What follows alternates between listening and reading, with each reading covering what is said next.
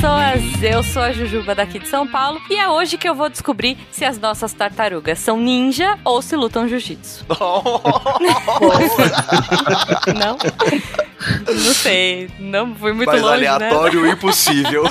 É, olá, todo mundo, muito bem. Aqui é o Matheus do Rio de Janeiro e eu odeio o banheiro químico. Ai, mas quem não odeia, né, gente? Não dá pra amar. Assim, se você é o primeiro, tá de boa, mas... É. O problema é quando a rua vira o banheiro químico. Não, quando a rua vira o banheiro sem química, né? Aí é pior ainda. Pior ainda. Olá, pessoal. Sou Isabela, falando de Santo André, São Paulo, e sem estoque de frases, porque só venho nesse Oh. SciCast falar de água. Ok. Tadinho. Isso é um convite pra participar de novas pautas, é isso? É, sim, é, é uma, urge novos assuntos, estamos precisando. Não seja por isso. Tô abrindo aqui uma pauta pra você. Não. Olá pessoal, aqui é o Matheus, de Mirassol, interior de São Paulo, e hoje vamos ver se tudo que a gente joga no esgoto é realmente tratado ou não. Acho que eu já até sei a resposta, mas vou esperar. Diretamente do dito Principado de Vinhedo, aqui é o Ramon, e essa pauta é uma co co co co coisa Senhora. ruim. Puta. Agora eu fiquei pensando que alguém ia roubar minha frase.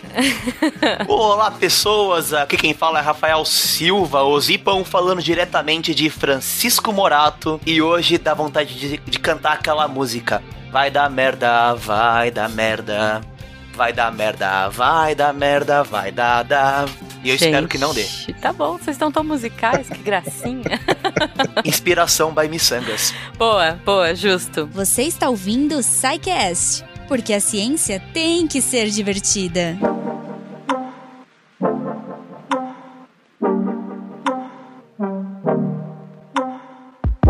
Queridões! Roubando a frase franquinhas aqui. Tô muito feliz de estar com vocês. Estamos numa parte 2 aí, olha só, um SciCast continuando uma história que a gente começou no episódio número 466, onde a gente falou ah, das etapas do tratamento da água, da captação, chegada da água potável nas casas. É, e aí, agora a gente vai continuar, né? Essa água chegou até as casas e agora é o caminho da casa e, enfim, não precisamos entrar em muitos detalhes aqui, mas daí pra frente. Hoje a gente vai descobrir, então, por onde o esgoto passa, onde ele é despejado, se é, se é despejado do jeito certo ou não, quais são as formas de tratamento desse esgoto, né? Os parâmetros de qualidade, enfim, tudo isso, certo? Então, assim, partindo do ponto que a gente parou no outro cast, né? Que a gente falou de água, da captação, é, superficial, subterrânea. Aprendi muito, aliás, o, o poço artesiano, semi-artesiano, adorei. É, fiquei muito feliz com a aquária, tá? Eu, eu espero mais referências de aquária nesse episódio.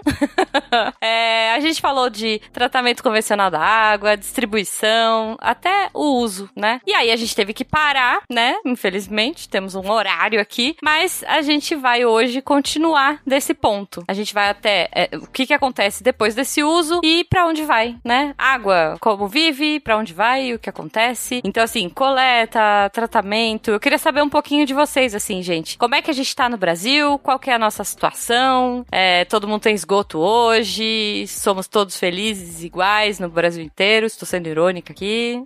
Quem que quer me falar um pouquinho? Pegando a questão dos dados, né, que você citou. É, a primeira coisa que a gente tem que fazer, para começar a explicar os dados, a gente tem que separar as formas da- do quando está falando do tratamento de, do- da coleta e tratamento de esgoto, né? Coleta e tratamento são duas coisas diferentes. Uma coisa é você ter é, o esgoto que, que você gera, né? A descarga que você deu, a louça que você lavou, a água ser encaminhada para algum lugar, né? Tem uma rede de encanamentos que leva ela embora. E a outra coisa é você ter é, efetivamente o tratamento desse, é, desse, es- desse esgoto gerado, tá? Então são, são dois números diferentes é, e a gente às vezes acha que, que tem bastante é, coleta de esgoto, mas é, quando ele tá falando em coleta, ou às vezes tem muita cidade que gosta de falar, ah, não, temos esgoto coletado, é, e daí quando você vai olhar o número, na verdade, ela só tá pegando aquele, redirecionando todo o esgoto para algum lugar e não necessariamente tá fazendo tratamento de- é, desse esgoto gerado, tá? Tá, tipo, jogando, sei lá, a sujeira, nesse caso não seria pra debaixo do, ta- do tapete, seria pra um rio, pra algum. É, ou, ou em alguns casos, né, como a gente vai ver mais pra frente, é, é, quando você tem cidades litorâneas, a gente tem o que a gente chama de emissário submarino, né, ah, o, o esgoto é lançado lá pra frente, é, no mar, porque entende-se que o, o mar tem a capacidade de, de fazer uma regeneração daquela matéria orgânica lá e daí fica tudo bem. Mais ou menos isso, tá? Não é... Tá. Depois eu explico um pouquinho melhor É, é só pra, pra dar essa introdução. Beleza. Perfeito. E daí, então, ó, 54,1% dos é, lares brasileiros têm acesso à coleta de esgoto. Os números que a gente vai passar aqui são é de um grupo de é, que chama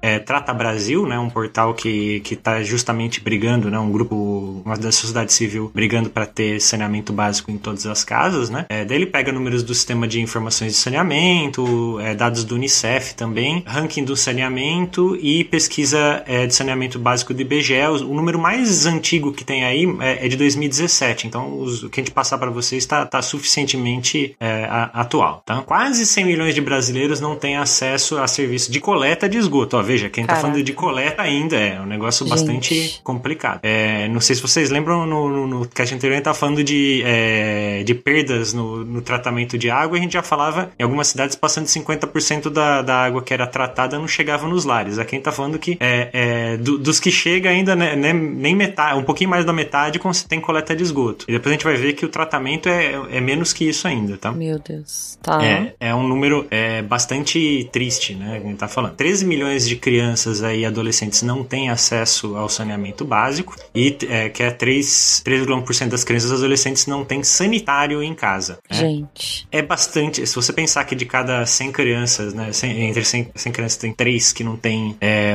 um sanitário na sua casa, realmente é bastante é, preocupante, né? 35 do municípios nas 100 maiores cidades é, do país tem menos de 60% da população com coleta de esgoto. Você vê então que a gente fala, ah, não, é lá longe. Não, na verdade, esse problema está espalhado é, por todo o país ainda, né? É uma coisa que ainda precisa melhorar muito. Há quem diga que o marco do, do saneamento veio para resolver isso. É, eu, eu, entendo, né, já estou falando com ju, o de valor da minha parte, é, é, é mais questão de, de vontade política do que uma questão, algo relacionado a uma legislação para fazer ou não da maneira privada. Nada contra fazer, quiser fazer, faça, mas não é isso que estava impedindo acontecer. Mas eu imagino, Ramon, que é, isso tenha vindo, assim, sei lá, desde que a gente começou a fazer é, essa parte de esgoto sanitário aí, que a coisa veio crescendo gradualmente, certo? A gente foi de 47% é, em 89, 47,3% para 60,3% em 2017. Melhorou bastante, né? Mas ainda assim, 89 para 2017 poderia ter aumentado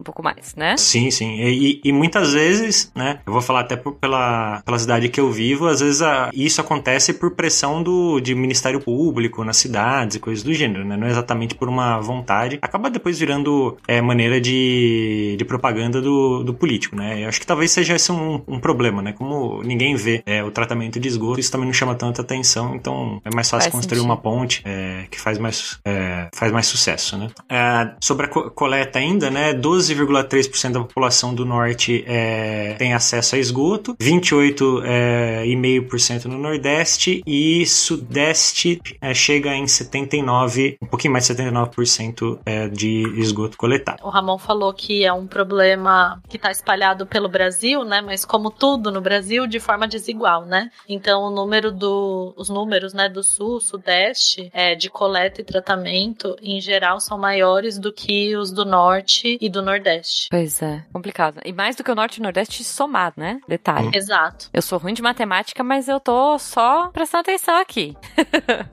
e, e para não ficar alongando muito nessa parte aqui de números, porque senão vai ficar muito cansativo, é, de tratamento, é, é, né, que a gente tá falando, é, mais ou menos metade, é, 49%, um pouquinho menos da metade do, do esgoto do país é tratado, aí sim, né, é levado para uma estação de tratamento, coisa assim. E é, eu acho que é o número que mais vai chamar atenção esses últimos dois, né? 23 23, dos 23 municípios das 100 maiores cidades do país tratam mais de 80% dos esgotos. Somente 23 municípios nas 100 maiores cidades do país tratam mais de 80% dos esgotos. Ou seja, dos outros 77, é isso? É, 77 municípios, é, eles tratam menos do que 80% do, do esgoto gerado. É, daí voltamos àquela questão de, de é, uma parte. para debaixo do, do rio. É, ou, ou, ou seja, não, tem algumas cidades que se vangloriam, né? Voltando a, a ter, falar que tem 100% do esgoto coletado. Tá, não necessariamente todo esse esgoto é tratado, tá? Na Essa letra é... miúda ali. É, Ok. é bem como. Preste atenção aí na sua cidade se aparecer um, um- um-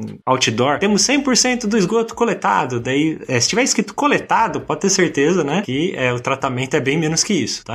Coletado não significa tratado, né? Ah, boa. Exatamente. Depois de um dia tão difícil no meio do esgoto, nada melhor do que um relaxante banho de hidromassagem. Puxa, e tá tão convidativo. É, está e a água está perfeita.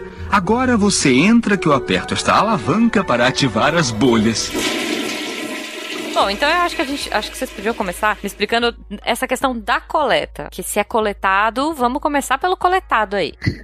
Sim, é a primeira etapa, né? A gente vai partir aqui do que seria o ideal, né? Então, a água é utilizada na nossa casa, descarga, lava roupa, lava louça, enfim. E aí, a partir do momento que ela sai da nossa casa, o caminho ideal deveria passar por um sistema de coleta que é, teria, né, idealmente, uma ligação em cada residência, em cada casa, é, e essa ligação estaria ligado a. É como se fossem tubos, né? Então, o tubo da sua casa vai ser menor, que vai encaminhar para um que é maior, que é chamado de rede coletora, que vai pegar de toda a rua. E aí, quando juntar é, uma distância, né, um- um- uma distância considerável, ele vai cair num tubo ainda maior, que é chamado do- de tronco coletor. Esse daí tem menos, né? Ele vai juntar de várias ruas. E aí, depois, os troncos coletores vão juntar num tubo ainda maior, que é o interceptador. Esse interceptador seria a última etapa, né? O último encanamento para mandar é, todo esse efluente coletado de uma região ou de uma cidade inteira, dependendo, né, de como for a dimensão, para a estação de tratamento de esgoto. Aproveitando a fala de início da, da Jujuba, é por que, que as tartarugas ninja não poderiam é, ter aparecido aqui no Brasil? Hum. Justamente porque a água pluvial, né, a da chuva e o esgoto, eles passam por encanamentos separados aqui no Brasil, diferente do que acontece Hum. é, em outros lugares, né? Tá. Isso também é vantajoso para o tratamento, porque você chega mais concentrado na- nas estações, tá? Essa fica aí essa observação. Então você tá querendo me dizer que a gente não tem tartaruga jiu-jiteira? Não, nem, nem, No e nem Brasil. crocodilos e coisas do gênero como aparecem na- nas lendas é, americanas e de outros lugares. Tartaruga da família Grace. né? ok, tá bom, tá bom. É, é isso. Ramon destruindo sonhos. E isso, acho que pra ilustrar ainda mais essa questão desses. de como que é todo esse sistema de coleta de esgoto, é legal a gente fazer uma, uma analogia bem simples com o nosso com o nosso corpo, no qual todos aqueles encanamentos que levam a água tratada até as casas seria justamente o nosso sistema arterial que leva o sangue oxigenado até a ponta das células e o sistema venoso, que é aquele que tira todo o sangue sem oxigênio da do, do corpo para levar até os pulmões, é justamente esse sistema de coleta de esgoto, que vai justamente vai aumentando o seu diâmetro conforme vai recebendo mais coisas até levar a estação de tratamento, pelo menos onde deveria chegar no final. Beleza. Não, eu é, adorei a analogia, eu acho que deu super pra entender. E aí eu fico com a dúvida, gente. O- do que, que a gente tá falando quando a gente fala desse esgoto? Porque, pelo que eu entendi que a Isa me disse, então a gente tem o esgoto não só doméstico, mas de outros lugares também, indo pra um lugar só? Ou é tudo, tudo separadinho? Como é que funciona? O que, que, que é esse esgoto? Assim, não precisamos entrar em muitos detalhes. Não, só queria voltar um pouquinho, porque é, só o último ponto sobre coleta, que a coleta é, é muito importante, ela é fundamental, né? Além de encaminhar corretamente para o tratamento, ela evita é, uma série de doenças de veiculação hídrica, porque a partir do momento que todas as casas têm coleta de esgoto, isso evita que as pessoas entrem em contato direta ou indiretamente. E aí tem um cast que é muito legal, um pouco antigo já, né? Mas muito legal, de doenças negligenciadas. Sim. E aí, essas doenças poderiam ser evita- evitadas, né, com, com algumas medidas de saneamento, é, coleta, né, e tratamento adequado, é uma dessas medidas, e isso causa, além de mortes desnecessárias, pessoas doentes desnecessariamente, gastos para o nosso sistema de saúde. Então, a coleta é fundamental, é, só para deixar Não, é, é super importante falar isso, né? E até porque talvez talvez as pessoas nem saibam como que funciona na casa delas, né? É, é fácil de ver isso quando você vê que tem aquelas grandes enchentes, normalmente vem acompanhado de surtos dessas doenças, né? Justamente porque a, a rede de esgoto provavelmente já entrou, é, entrou em contato com as, as pessoas que normalmente ela não entra em contato nessas enchentes, e aí vem surto de cólera, de, de doenças que normalmente a gente não, não tem no, no nosso dia a dia aqui, a, em cidades que tem uma coleta mais, mais eficiente. Né? Agora, respondendo a sua pergunta, Jujuba, é sobre o, esgoto. A princípio, o, esgoto que a gente está falando, ele é o esgoto doméstico, até por, por, pelo seguinte motivo, Isa, por favor, confirme o que eu estou falando, não me deixe mentir sozinho. É, uma indústria, quando ela capta água, ela precisa devolver a água numa qualidade é, igual ou superior àquela é, encontrada no, no efluente encontrado. Tá? Então ela precisa já ter um, um tratamento da, da, das questões mais críticas aí da água quando tá, tá fazendo essa devolução. Tem os parâmetros até foram com, comentados na, no, no cast de água anterior. Até porque eu imagino que seja diferente, né? Sim. eu é, até perguntei isso. Será que mistura tudo junto de novo? Meio complicado. É, inclusive quando, é, quando você tem é, esgoto clandestino, por exemplo, de, de indústria, é, eles causam um grande problema é, para as estações de tratamento de esgoto, porque às vezes tem, sei lá, um metal pesado, por exemplo, alguma coisa, e isso mata as bactérias que estão fazendo o tratamento, então isso é bastante crítico. É, não deveria ser misturado e, na verdade, não deveria nem chegar é, nessa água que a gente está comentando aqui. Uhum. É, então a indústria tem que se responsabilizar por esse tratamento, né? Ou enfim, por essa. É, são dois, duas coisas separadas. Cada uma vai para um tipo de tratamento diferente. É isso? Isso. O industrial geralmente é, é interno, né? É, ela, ela já, já joga de volta pro, pro rio com, com parâmetros mínimos aí a serem obedecidos. Boa, boa. E aí, então, o, o que a gente tem aqui, o que a gente vai falar agora é do esgoto que sai da sua casa ouvinte e vai para essa estação de tratamento. É isso. Isso. É bem isso mesmo que o que o Ramon falou. É, idealmente, se é uma indústria que ela precisa usar muito, ela tem que fazer um, um tratamento e esse daí tá separado, né? Então aqui o que a gente vai contar é majoritariamente esgoto doméstico e de atividades em que o uso pode até ser um comércio, uma indústria pequena, mas que o uso de água não é tão relevante e aí vai junto, né? É quase que como se fosse um, um pensa numa indústria que não usa água no processo. Então ela basicamente só tem é, esgoto né, sanitário. Então esses são juntos, são os usos mais simples, digamos assim. E respondendo à pergunta ainda sobre, sobre a composição, é importante a gente pensar que a água ela é usada como veículo de transporte, né? Para tudo. Então é, o nosso cocô ela leva é, o sabão da nossa mão quando a gente lava, a sujeira da louça, a sujeira da roupa. A água ela é um veículo de transporte para todas essas substâncias orgânicas e inorgânicas. Então, se a gente for pensar é, na composição é, em volume, 99,9% do esgoto é formado de água e só 0,1% desse volume são sólidos. E aí esses sólidos podem ser diversos de diversos tipos e composições, né? Mas majoritariamente a gente vai ter considerando matéria orgânica, né? É, lipídios, proteínas. Então a gente pode considerar que desse 0,1% aí de, de sólidos, 70% mais ou menos é matéria orgânica, e aí estão considerando, a gente está considerando açúcares, lipídios e proteínas, e 30% de matéria inorgânica, areia, metal, é, um pouco de tudo, né? E aí é, a gente ainda pode ter é, dentro desse volume de sólidos alguns patógenos, micro-organismos, que são esses que causam as doenças, né? Quando a gente entra em contato, e alguns nutrientes, é, por exemplo, nitrogênio, fósforo. Então, é, basicamente a composição dos esgotos é essa. É, quando a gente pensa num tratamento de efluentes, a gente está pensando em processos químicos, biológicos, é, físicos para retirar essa matéria orgânica, né? Todo, na verdade, esses sólidos da água, deixar a água sem esses sólidos que foram adicionados nela. E aí, eu queria também é, reforçar, e eu acho que vocês podem me ajudar nisso, né, com muito mais propriedade, para lembrar para as pessoas não jogarem coisas tipo remédios, é, sei lá, aquele restinho de xarope pelo vaso sanitário. Ah, sobrou isso aqui, o que, que é isso? Antibiótico, nem tomei tudo, a cartela, ah, descarta, joga tudo, dá descarga, né? Que essas coisas não entrem, né, nesse é, nesse material aí que vocês estão dizendo, justamente por, por aquilo que o Ramon já falou da, da questão da empresa, né? Sim. Até mais pra frente a gente vai falar nesse cast que remédio, produto químico, isso causa um super problemão que a gente tem conhecimento desse, desse problema, só que a gente ainda não tem muita solução pra ele. Então vou, vou deixar um suspense no ar aí, pra mais pra frente. Boa. Cenas dos próximos Mas, capítulos. Ô Isa, Ah. dois comentários sobre isso que você falou. Primeiro, e acho que um, um recado que sempre vale falar, independente de quantas vezes nós vamos falar nesse cast. Pelo amor de Deus, pessoas do meu coração, não joguem óleo pela pia. O óleo, ele é um agente contaminante extremo e deixa muito ineficiente o sistema de tratamento de esgoto de qualquer cidade. Lembra que um litro de, de óleo, ele contamina 10 mil litros de água. Caramba, gente. Então, pelo amor de Deus, gente, fez alguma fritura? Pra começar, não deveria nem estar fazendo mais. Existem várias formas de você não usar É. mais óleo.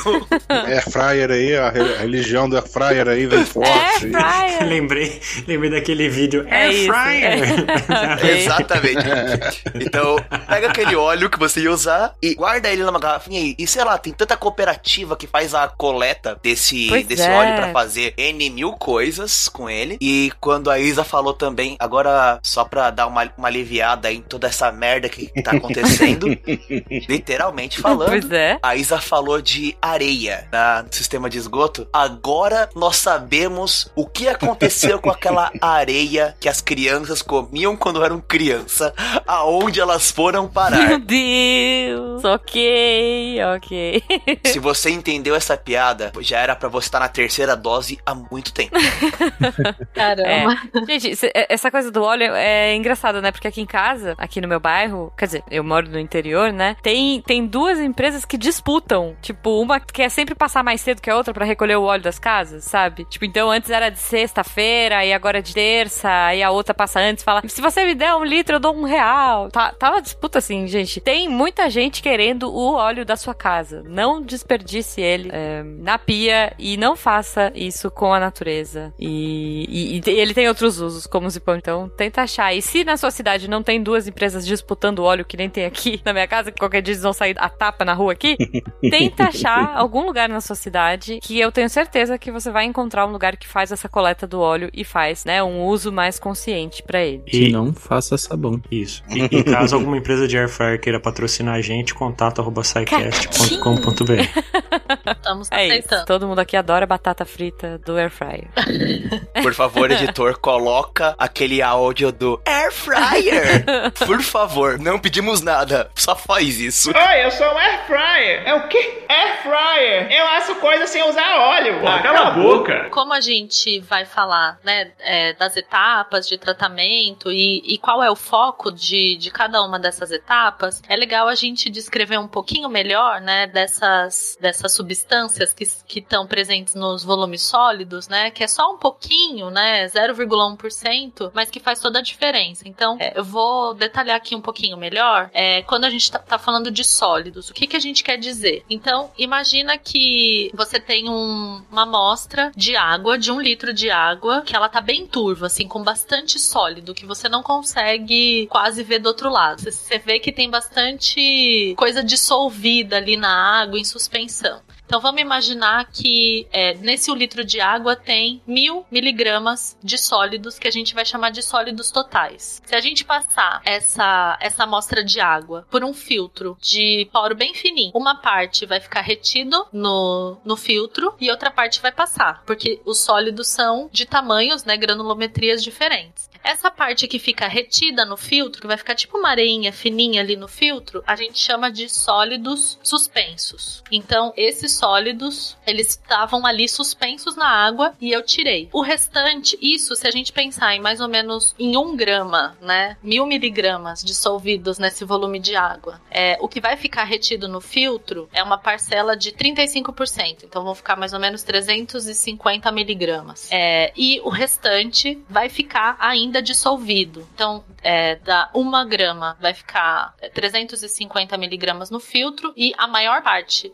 é bem, bem diferente, né? A, a proporção do que vai ficar dissolvido ainda. E por que que isso acontece? Justamente por causa do tamanho é, do, dos grãos, né? Do, do diâmetro. Então, bastante coisa vai ficar ali dissolvida. E aí, é, se a gente pega tanto o, o, a areinha que ficou ali no filtro, quanto a amostra de água que ainda tem sólido, e a gente tira toda, toda a água delas e coloca no forno, né? Numa temperatura bem alta, de mais de 550 graus, numa mufla, uma parte disso vai ser é, é volátil, né? Que a gente chama, então vai queimar e vai embora, e a outra parte vai ficar. Isso nas duas amostras, tanto de sólidos dissolvidos quanto de sólidos suspensos. E por que, que eu tô falando isso? Parece muito técnico, mas isso é importante porque quando a gente vai olhar para água tratada, a gente vai verificar qual que é o volume de sólido que ficou, né? Então, é, isso daqui é importante quando a gente vai, a gente vai pega a água, o efluente bruto, né? E aí a gente vai passando por pelas etapas, a gente vai reduzindo, né? Então, aos poucos a gente reduz sólido, aos poucos a gente reduz matéria orgânica, mas é, esses parâmetros são importantes para a gente entender qual que é a composição. Então, Sim. o quanto que vai ficar suspenso com esse, com essa, com essa quantidade de sólido que está ali suspenso, o que que eu tenho que fazer?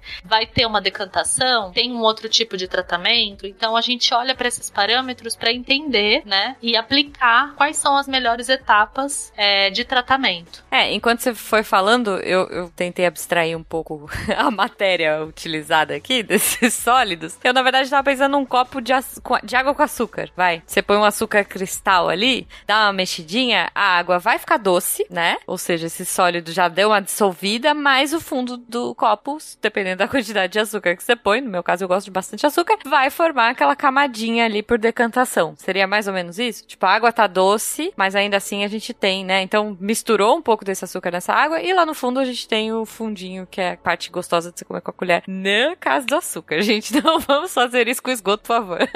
Pelo amor. Isso, é mais ou menos isso. Tá. E aí, falando um pouquinho rapidamente, né, sobre a matéria orgânica, é, a gente pode falar que uma parte dela vai estar tá em suspensão, como, como a Jujuba acabou de dar o exemplo do açúcar, a outra vai estar tá dissolvida. E a gente pode também falar de uma parte que vai ser biodegradável, né? Então, o que, que é biodegradável? É aquilo que pode ser degradado de forma natural, né? Com micro-organismos e tudo mais, sem uso de agentes químicos. É, e uma outra parte que não, que não vai ser biodegradável. E aí, é, esses fatores, de novo, parece bastante técnico. Eu tentei, né, quando a gente estava escrevendo aqui a pauta, até falei para os meninos: ó, oh, se tiver muito técnico, me avisa, mas. é, porque esses fatores são de fato importantes. São os parâmetros que são verificados enquanto a gente está, né, enquanto o efluente está passando por, por tratamento. Pensando até em, em coisas que são é, teoricamente orgânicas, né? É, a gente pode falar que tem os biodegradáveis e os não biodegradáveis, né? Um microplástico, por exemplo, que tiver no esgoto, é um pouco mais difícil, mas pode estar também. Ele é inerte, ele acaba não sendo é, digerível por, um, por uma bactéria que está na, tá na água. Agora, o nosso cocô, voltando, né? Já quem tá falando dele. Não, mas acontece. é, ele, quando tiver uma bactéria é, própria, né? Aquela matéria orgânica, ela é acessível pra, pelas bactérias, ela vai ser é, usada para consumida pelas bactérias. Perfeito? Então, essa, essa é uma separação, por exemplo. É, é tudo matéria orgânica, só que uma, de, uma parte dela é, é inerte e outra parte não é. Né? Vamos pensar que você não faça isso, tá? Mas vamos pensar que caísse um pedaço de pneu também na. na... Nossa senhora. Não, sei lá por quê, mas vamos, é não, só mas... pra ilustrar. É, é Ramon, mas eu vou te dizer que tem gente que lida com o vaso sanitário como um sumidouro de qualquer coisa. É, exato. Então, é, assim, é, é pra ilustrar é bom, pneu né? Pneu pode ser um pouco grande, mas de repente, sei lá, uma embalagem de shampoo. Gente. Fez eu, até eu... lembrar aquele desenho do Tiny Toon, né? Que o, o, o Plunk pequenininho ficava jogando. É isso, é, é isso. Coisas pela privada. É mais ou menos isso. Eu já vi um relato que foi parar numa estação de tratamento de efluentes um sofá. Meu Deus. E depois disso, Deus. eu não duvido de mais nada. ok. Não foi só relato, eu vi a foto. Eu tô imaginando alguém chuchando um sofá no, no vaso sanitário. É isso, tá bom. Eu só imagino o responsável técnico lá, tendo que. O que, que eu faço com esse sofá, né? Não aconselho sentar. É, melhor não.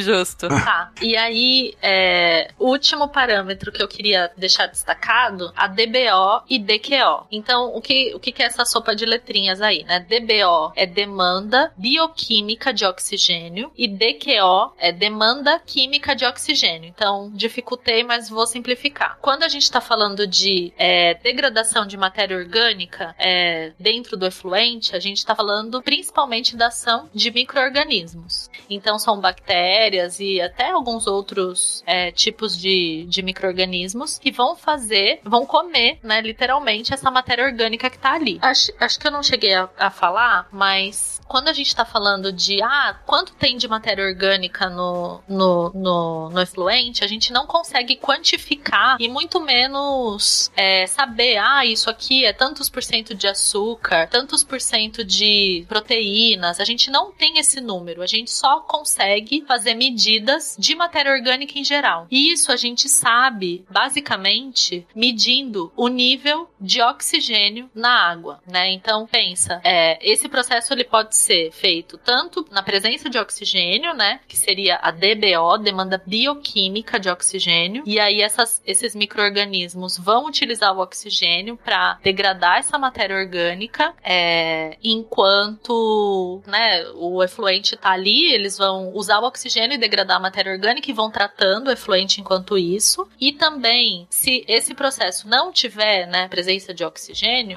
pode acontecer também a degradação. E isso é uma medida importante, de novo, né? Só tô falando que é medida importante, mas vai ficando mais claro quando a gente for chegando nas etapas. Como, como a gente sabe quanto de matéria orgânica tem ali. Então, pensa que num processo com oxigênio, eu pego um tanto de amostra de efluente e coloco armazenada é, a 20 graus Celsius, né, numa temperatura aí tranquila para os micro-organismos e deixo durante 5 dias. Então, o que, que eu vou fazer? Eu vou pegar no, no dia zero, o dia que eu fechei essa amostra nos 20 graus Celsius e medir a quantidade de oxigênio. Passados 5 dias desse processo, as, as bactérias, os micro-organismos estão lá mandando ver na matéria orgânica. Passados 5 dias, se eu medir a quantidade de oxigênio de novo, esse número ele vai ser menor, porque é, esses micro-organismos, essas bactérias, usaram o oxigênio que estavam ali, né? Pensa, é um vidrinho fechado, então não entrou oxigênio de fora. Se eu pegar esse número da diferença do primeiro dia para o último dia, para o dia 5, eu vou ter a medida de é, demanda bioquímica de oxigênio. Então, quanto é, os micro-organismos demandaram de oxigênio para fazer a degradação. Então, essa é a forma indireta que a gente tem de medir é, quanto de matéria orgânica tem ali. E aí você calcula, então, no total que você tem no seu tanque e vai jogar o, esse material que vai consumir, é, que vai degradar, equivalente, seria isso? Então, não. Na verdade, a, a degradação vai ser só pelos micro-organismos. Essa medida vai ser importante para a gente saber quanto de matéria orgânica tem ali. Quanto mais matéria orgânica tiver ali, provavelmente mais etapas, ou talvez etapas mais especializadas de tratamento vão ser necessárias. Ok. Tá? Entendi, entendi. Isso se a gente tiver o oxigênio, né? Então, micro-organismos que têm presença de oxigênio para fazer o metabolismo dele. A gente não tá pensando na, na fração biodegradável, como que a gente faz isso? Então, aí a gente vai precisar de um, de um elemento químico, né? De um agente químico para fazer essa medida. E aí o processo é o mesmo, a diferença é que, quer dizer, o mesmo não, né? Se a professora ouvir isso, ela me mata. não, mas o processo de esperar, de Exato. observar é o mesmo. Eu entendi o que você quis dizer. Professora, não brigue com ela. Não brigue comigo. É, só que a diferença é que ao invés da gente contar com os micro-organismos, a gente vai contar com uma substância química, né? Um processo processo químico. E aí a gente faz a mesma coisa, né? Coloca lá com processo químico, passado um tempo a gente é, tem a diferença e aí a gente sabe a quantidade é, de matéria orgânica inerte que está presente ali. Aí você espera os cinco dias, que nem o, é, o outro? Na verdade, esse é mais rápido, é algumas horas. Ah, olha aí. Boa. Sim. Só que, então, mas aí tá, aí é que tá. Por que, que a gente não faz só a DQO, já que ela é muito mais rápida? Pois é, era o que eu ia perguntar. É, então, por que, que a gente gente faz, né, a DBO e a DQO, porque a DQO ela vai pegar a medida é, das duas das duas frações, né, da biodegradável e da inerte. Mas a DBO ela vai dar uma medida é, mais simples, digamos assim. Não sei se eu posso dizer simples, mas é, é importante a gente saber da DBO porque aí a gente tem a proporção, né? Se a gente faz só a DQO, a gente vai é, degradar tá tudo, tudo. misturado ali. Exatamente. É. Entendi, entendi. E aí, é, quando a gente for passando pelas etapas de tratamento, esse- essa relação, né, de quanto tinha e qual que é a relação DBO, DQO após as etapas de tratamento, vai dar uma medida se o tratamento indo correto ou não, né, se tá funcionando ou não. Tá, então assim, só pra, só pra eu entender melhor, pra ver se fez sentido, e aí vocês me, ah, me ajudam, é, é interessante saber dessa relação, porque a partir do momento que eu sei mais ou menos, vai, quanto que eu tenho de é, produto material, né, biodegradável e material inerte, isso vai me dizer como eu vou fazer esse tratamento. É isso? Isso. Também, é. Ah, e le- boa. lembrando aí, né, que a parte inerte, é, grosso modo, tá? Por favor, não levem isso a ferro e fogo. É, se ela é inerte, né, bem grosso modo, é, ela, é, depois do tratamento, ela não vai fazer tão mal, né, ah, pra gente depois. Agora, a parte que, que é biodegradável pela- pelas bactérias ali, é, se a gente não fizer o tratamento ali no, né, na água, ela entrar em contato com a gente, a gente tá en- entrando em contato com patógenos, etc, etc. O que é inerte não vai ter nada mexendo com ela, né? Não vai ter nem bactéria, não vai ter subprodutos e tudo mais. É, então ela é, é, exige, né? O que a gente vai atacar mesmo, ou de verdade no, no tratamento é, do esgoto, vai ser a, par- a parte biodegradável. Tá. É, mas é importante saber até pra ver, né? Tal- Eu imagino que talvez essa questão do, do conteúdo inerte seja. A gente deva ter aí na, um- uma, sei lá, regulamentação de quanto pode ter. Aí não sei. Será que é, por aí também? É, temos é, os grandes problemas que a gente não sabe ainda como lidar, né? Voltamos àquela problemática que eu citei do, do, do microplástico, né? Todo mundo sabe que tem um monte de plástico aí navegando, a gente tá engolindo plástico, daí é, a gente entende que ele é inerte entre muitas aspas, e daí a gente não sabe qual que é o verdadeiro problema que ele tá causando pra gente, né? Beleza. É, é, é, e- então. E, mas as bactérias também não atacam, então como é que a gente faz, né? E é por isso que você tem que usar glitter biodegradável aí, né, no- se tivesse carnaval. É. Mas se tivesse, use Não, para os próximos. Quando, quando acabar a pandemia, pro futuro, glitter biodegradável. Beleza.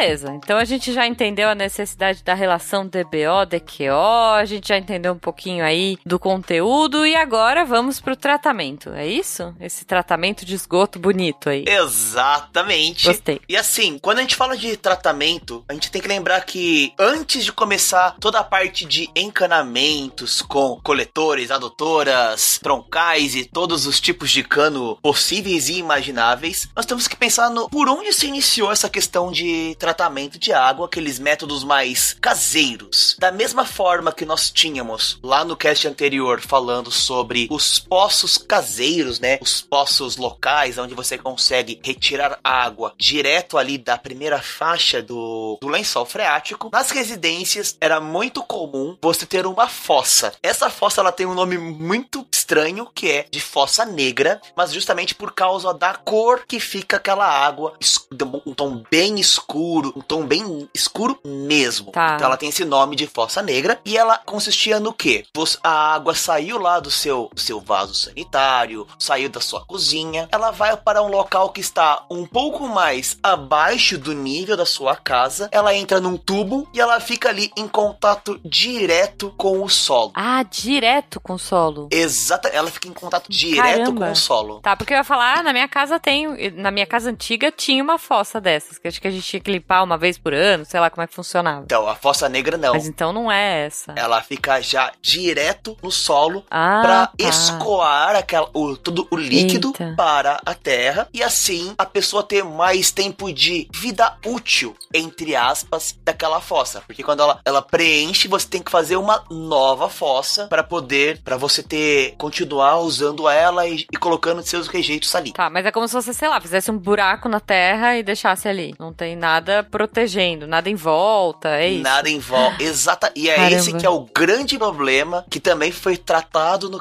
na questão do cast de doenças negligenciadas. Pra onde vai toda aquela água, toda aquela. Se tiver alguém doente naquela casa, aonde ele vai parar? Vai parar diretamente no lençol freático, vai parar no solo. Então, se você plantou, se você tem alguém com algum problema de saúde, alguma coisa que pode ser infiltrada no solo, e se você planta alguma coisa ali perto que você vai comer, o risco de contaminação é muito grande. E aí você vai ter toda aquela, aquela aquele ciclo de nutrientes que o pessoal fala assim: não, faz ali a horta ali perto da fossa porque vai ser bom porque tem nutriente. Só que a pessoa esquece dos problemas é, de sanitários que envolvem isso. Então você tem toda essa problemática que ela vai tendo que ser passada pra frente. Hoje em dia nós temos já a questão da fossa séptica que é, existem vários tipos deles que uma delas é a que você falou que você tinha na sua casa que de tempo em te- é, você veda ela que ela foi muito utilizada em ambiente urbano até você ter a ligação com o sistema de, de esgoto. Uhum, que é esse ideal, né, que a gente tava falando no começo do cast. Exatamente, que você faz ela vedada e você vai ter que esvaziar ela de tempo em tempo a- ou até você fazer uma li- a ligação com a rede Uhum. é, pública de tratamento de água, de esgoto. Isso.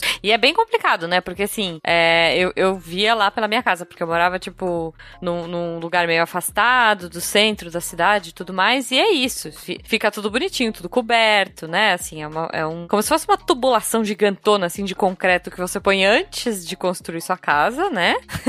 é, é tipo uma caixona d'água de concreto, sei lá, ouvintes. Que eu acompanhei isso aí quando eu tava construindo minha casa, eu era toda curiosa de saber tudo que tava acontecendo. Então, é, eu vi esse- essa coisa rolar. Então é tipo uma caixona d'água que eles colocam e depois eles tampam bonitinho e deixam só um cano pra fora, né? Que é fechado ali, todo vedado, tudo certinho. E quando você precisa limpar essa fossa, vem um caminhão, tipo um caminhão pipa, pluga ali naquele cano e limpa tudo. Jujuba, mas só pra você ter uma ideia da questão do- desse problema que é esse tipo de fossa dessa fossa negra. Imagina que você mora aí na roça, numa parte mais alta, e você faz aquela coleta no seu, no seu poço caseiro ali, e alguém mora no terreno, no terre, tam- mora Mais no terreno, pra cima par- de você. Mais pra, mais pra baixo. Ah, mais pra baixo, tá. mais pra baixo e ela também coleta a água daquele, daquele mesmo lençol freático que você tira a água. É complicado, é A complicado. fossa negra que você tem contaminou aquela água, pode ser que seja prejudicial à saúde de outras pessoas que estão abaixo. Caramba. É, isso é uma coisa que eu fico sempre pensando ali, pra quem mora em São Paulo, gente, no cemitério da Consolação. Uhum. Ali, pra mim, eu imagino assim, caramba, não deve ser legal, né? Todo. Não sei se as coisas são feitas com muita. A gente nem tá falando desse necrochorume, né? Mas assim, eu fico pensando que essa coisa não deve ser bacana pra, pra cidade, porque cemitério no alto da cidade, tudo pode. Como você disse, esse exemplo, as coisas vão descendo, né? Sim. Mas enfim, desculpa, divago. É, não, hoje em dia, inclusive, é alvo de, de licenciamento ambiental você fazer um cemitério justamente por conta disso. né? Você precisa controlar bem, é, não só isso, como é, também lixões, né? Também falando em chorume, todo tipo de coisa, justamente para você ter é, o direcionamento correto dessas coisas para concentrar para um lugar só e depois fazer ter o tratamento. É, ou, ou ser enviado para rede de esgoto, depende do caso. Sim, é, é, é, um, é um, um contaminante importante, sim. Beleza, complicado, mas é isso. Então, beleza, a gente tem essas duas fossas aí que são mais caseiras e, mas supondo que a gente tenha todo aquele esqueminha bonitinho que a Isa explicou pra gente lá no começo do cast, estamos com o encanamento todo bonitinho, levando tudo pro lugar certo. Para onde vamos com isso tudo aí, gente? É, Como, como a gente falou anteriormente, né? é, imagina que, é, que apareça um sofá. né, imagina tentar fazer. É difícil, né? Então, antes de você mandar para efetivamente para sua é, estação de tratamento, e lembrando que depois de todos os encanamentos, às vezes vai passar ou vai pegar um trecho de rio ou simplesmente vai levar para a estação, mas é, pode chegar dos- das duas formas. Você vai ter um momento do gradeamento, né? Que é justamente você ter um sistema de, de grades para impedir é, que essas coisas maiores cheguem na estação de tratamento O sofá já ia parar aí. o sofá ia separado aí, né? Possivelmente você tem que tirar rápido, né? Assim como você tem uma calha em casa, você tem que ficar limpando de quando em quando, o gradeamento é a mesma coisa, né? Mas pelo menos você evitou que caísse na tua, na tua estação. Bom, de repente vamos pensar que nesse sofá, sei lá, a pessoa que largou o sofá comia muita pipoca, tinha pipoca ali, então essa pipoquinha vai passar e o sofá fica. Exatamente. É, Tá. tem- é, vai, vai mudando, né? Isso. Vamos pensar em tudo que pode ter nesse sofá aí, pra onde essas coisas vão parando. Vamos lá, me ajudem aí. Depois, depois dessa parte, é muito comum ter bastante areia, né? Também como foi citado, né? Essa, essa é, uma, é uma parte inerte que não é, bio- nem, é, não é nem orgânica em geral, né? Ah, daí então também tem a parte do, da desarenação, e aí sim, depois de você fazer toda essa remoção inicial, que você tirou o que está suspenso e você tirou esses pedaços maiores, aí sim você parte é, para o tratamento, que ele pode ser, é, que vai ser o primário é, e o secundário, né? Podendo ser dividido em aeróbio ou anaeróbio, é, e depois tem é, os avançados, caso seja muito alta a concentração aí de matéria orgânica, né? Da, da Alta, e, e finalmente você tem as, as formas alternativas. Lembrando aqui, né? Reforçando o que eu tinha falado logo no começo, é em algumas cidades eles apostam, as litorâneas, né? Eles apo, uh, apostam é, em pegar o esgoto gerado na cidade, pegar um cano bem longe, assim, bem longo, longo, assim, de, de muitos metros, assim, 500 metros para dentro do mar, né? Ele vai entrando lá para é, andando por baixo da, da areia, né? E daí lá lá para frente ele solta é, o esgoto gerado pela cidade, de forma que é, as bactérias da água, os peixinhos, eles vão se alimentar da, da do nosso esgoto para e, e, manter aí é, tendo um tratamento é, feito pela própria natureza. Né? Quando não é muito alta a quantidade de esgoto gerado, isso vai muito bem, né? A gente pode correr riscos em cidades litorâneas maiores ou que são muito turísticas quando você tem alta temporada, começa a aumentar muito a quantidade de esgoto, daí não é só a falta de água é, que, que o pessoal sofre de problema, mas também é a grande quantidade de esgoto sendo gerada que às vezes pode é, gerar, né, aquele sistema, uma bandeirinha vermelha aí de vez em quando, é, e agora você pode saber que talvez seja você mesmo responsável por isso. ok, a bandeirinha vermelha na praia pode ser culpa sua, ouvinte. Depois de um dia tão difícil no meio do esgoto, nada melhor do que um relaxante banho de hidromassagem. Puxa, e tá tão convidativo. É, está e a água está perfeita. Agora você entra que eu aperto esta alavanca para ativar as bolhas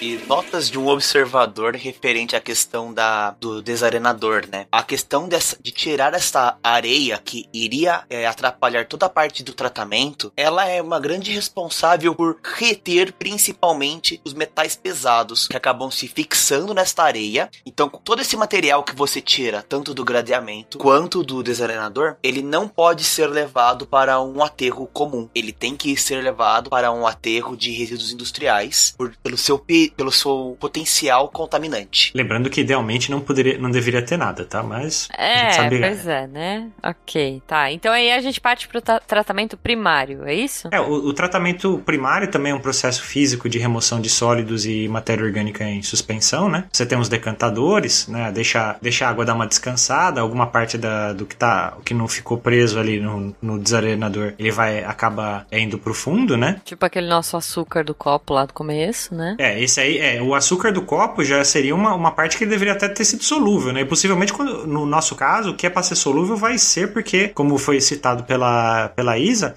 né? 99% do, do esgoto, quase 100% do esgoto é, é, água, né? Então, assim, é, precisa ser um negócio é, bem é, com um, um grau de é, insolubilidade relativamente alto para não, não, não, ter esse problema, né? Uhum. É, não, mas eu penso mais nessa parte de decantação, né? Que você vai deixar paradinho ali essas coisas vão indo pro é, fundo. O, o que não tá dissolvido é, e for um pouquinho mais pesado acaba indo pro fundo. E aí você já faz aí os sólidos, né? Ele já, já diminui bem aí de 50% a 60% e a DBO é, também você já tem uma, um, um, ganho aí de 25% a 30%. Esse lodo aí gerado, né? Essa, o que vai pro fundo, ele precisa ser digerido aí depois, né? Precisa passar por um tratamento também à parte, tá? Isso é importante de, de, de ser é, relembrado. Beleza, então isso aí vai, vai para um outro setor e a gente segue com a nossa água aí no tratamento. E aí é, vai pro secundário, é isso? Isso, só, só me reforça, é, Isa, isso aí, é, essa parte aí que a gente chamaria de torta? Torta?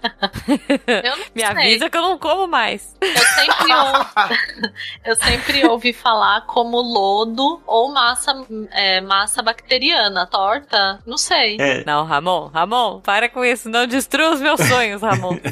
não, mas pode ser. Eu que não ouvi o termo. É, te, te, eu, eu, lembro de uma parte do tratamento, é que eu não lembro em que ponto, tá? Eu posso, peço desculpas uh, aos ouvintes. É, eu lembro de uma parte do tratamento de lodo lodo que fica, ele, ele é prensado, secado e forma uns discões de, de, de lodo que eles são chamados de torta, tá? É- Agora o ouvinte que tá na hora da sobremesa, comendo aquele cheesecake assim, vai É, ficar a- chateado. aqui, no Brasil, é, aqui no Brasil eles são enviados, acho que na- em boa parte para aterro, mas é, em alguns lugares são queimados, né? É, Caramba. va- é, varia Ah. aí de, o tipo de, de forma é, preferencial que você tem para deposição de resíduos sólidos, no caso. Ok, atmosfera que lute. Vamos lá. Tá, bom. e aí, seguindo, né? Depois do tratamento primário, lembra que eu falei que os, os termos lá, né? A quantidade de sólidos ia ser importante. Então, uma parte dos sólidos já ficou, uma parte da matéria orgânica também já ficou. Então, esse efluente que vai aí pro tratamento secundário, ele já tá mais limpinho, assim, entre aspas, né? Boa. A água não tá tão turva, né? Como tava no Exato. começo. Vai. Exatamente, já tá com menos menos sólidos, um tanto já ficou, um tanto é, decantou e tudo mais. Aí, a parte do tratamento secundário, aí sim é que vai começar a ação da- das bactérias, né, dos micro-organismos. E aí, o metabolismo das bactérias, ele funciona de duas formas, né? Aí o pessoal que gosta de ir pra academia, acho que vai reconhecer os termos. Um é o catabolismo, que é a degradação da matéria orgânica, então ela vai pegar aquelas proteínas, açúcares, tudo que está dissolvido ali e vai quebrar em substâncias menores, catabolizar, né? Então, em CO2, metano, outros tipos de gases, vai gerar um tanto é, de energia, mas vai pegar uma coisa que era uma cadeia comprida, mais complexa e quebrar. Ou então, a outra forma, né, de, de metabolismo é o anabolismo, né, que também pode ser chamado de síntese. Que aí, o que, que as bactérias vão fazer? Elas vão usar aquela matéria orgânica para crescer e formar um grupo. Elas vão ficando cada vez mais gordinha e uma mais pertinho da outra.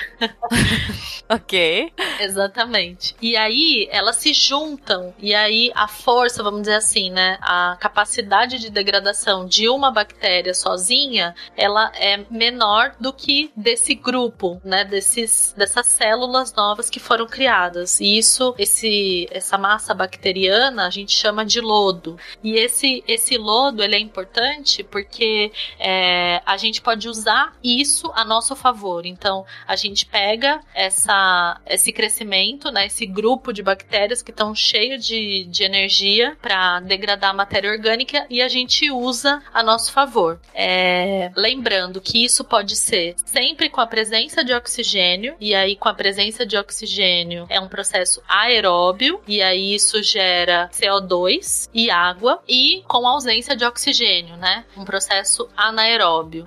E aí isso vai gerar gás carbônico e metano. E aí, é, essa geração de metano, ela é usada como é, para energia, né? Esse metano pode ser retirado é, para a gente gerar energia. É, é, só lembrando que pode, né? É, infelizmente é, é- bem pouco aproveitado isso na- nas, ah, nas estações de tratamento de esgoto, né? As ETS anaeróbias, em geral, quando, quando tem queimador, né? Que deveria ter em todas, é, já um sucesso. Um aproveitamento de energia, eu não conheço nenhuma é, aqui no Brasil. Eu posso estar enganado, tá? Peço desculpa também. Se, se alguém achar, por favor, avise pra gente no, no- nos comentários do post. É, eu desconheço. Mas é ótimo, né? Pra, pra parte de, de mudanças climáticas, né? Se aproveitar um metano que é gerado aí pra, pra queimar e fazer energia pras casas, eu acho maravilhoso. Então, Hum. Muito legal. apoiamos. Não sei se assim o cheiro seria interessante. Não, mas... se você queima, não fica, né? O, o- é, é- precisa queimar. De-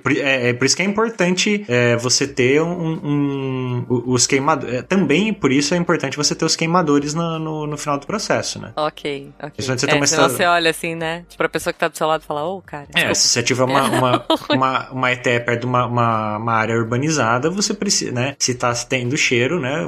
Você tem todo o direito de você fazer a denúncia no- na sua. Esses órgãos eh, de, de, de monitoramento, que nem a EPA americana, a CETESB aqui em São Paulo e, e as demais, né? Eu imagino que é mais ou menos o problema que eles têm ali perto da região de Pinheiros, não é? Que tem uma, uma estação de tratamento ali, um prédio de luxo super high-tech caro do lado, mas o cheiro é insuportável. Eu tenho dó de quem mora ali naquela região. Tem estação de tratamento de esgoto ali ou é só o Pinheiros em si? Não, não, tem, Tem uma, uma estação, estação. ali perto. E, e é, é assim, é um cheiro bem forte ali. Deve estar tudo errado, eu acho. Não sei, mas.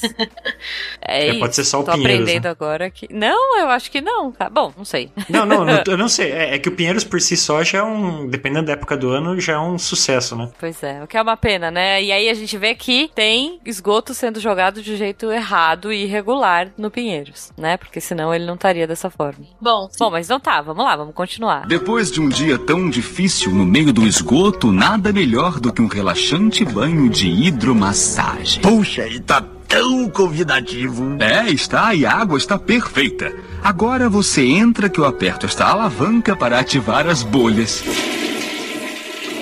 Os sistemas mais usados para tratamento é, secundário dentro da parte anaeróbia, né? Então aí a parte que não vai ter o oxigênio, que aí pode gerar, né, o gás metano e gerar energia, como o Ramon estava falando, é, eles têm uma característica é, de que a, a biomassa bacteriana, né, esse lodo que eu falei que são as bactérias todas juntinhas e cheias de vontade de comer a matéria orgânica, elas precisam de tempo para crescer e para degradar essa o que vai estar ali, né, disponível no efluente. Então eu vou citar aqui três, três sistemas que são os convencionais, né, dos mais simples, que são os digestores de lodo, então é basicamente um lugar lá que fica o, o- aquele lodo para ser digerido. É, os tanques sépticos e o- a lagoa anaeróbia. É, esses sistemas eles não são muito eficientes porque essa biomassa bacteriana ela não fica retida ali, né? E aí a retenção dela ela não fica ali em contato. Quanto mais contato é, tiver, maior vai ser a eficiência, né? Então são sistemas que conseguem fazer, né, algum grau de tratamento, mas que não são muito eficientes e que às vezes demora muito tempo é, para ter algum sucesso, né? Então esses são sistemas convencionais. E aí os sistemas que são mais usados, eles chamam de sistemas alta taxa, né? Alta taxa porque consegue ter um fluxo de tratamento muito maior.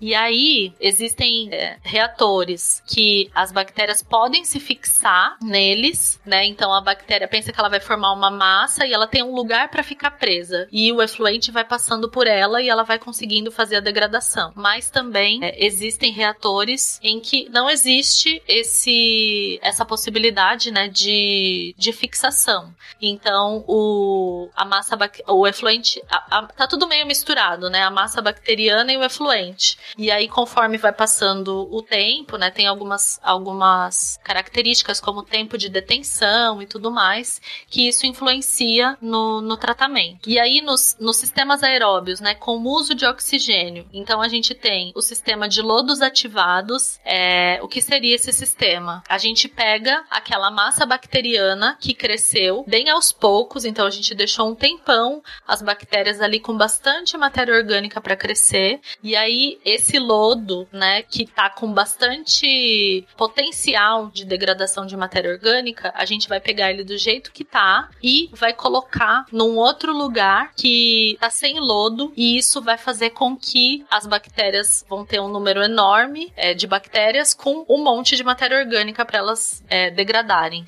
E isso é, faz com que a eficiência do tratamento seja muito alta. É, a eficiência do, do, do tratamento de lodo ativado é aproximadamente 90%. Então, basicamente, quando o efluente é colocado num tanque, ele tem oxigenação, né? Então, esse é um processo aeróbio. Então, eles colocam oxigênio, as bactérias vão crescer loucamente, e aí eles passam para um outro tanque que vai separar a fase sólida, que é né, a, a massa- biomassa bacteriana, que é esse lodo que eles chamam, né? E aí vai pegar esse lodo que tá cheio de potencial e vai colocar num outro lugar, né? Ou às vezes até mesmo recircular dentro do mesmo reator e fazer com que esse lodo é, degrade toda a matéria orgânica que tá ali disponível. Cara, é muito bom porque você fala aeróbio, eu, eu só tô imaginando, assim, minha cabeça viaja. Eu só tô imaginando eles, tipo, malhando, assim, sabe? Tipo, é, vamos lá! Tipo, felizões, né? Fazendo spin, é, spinning, sei lá.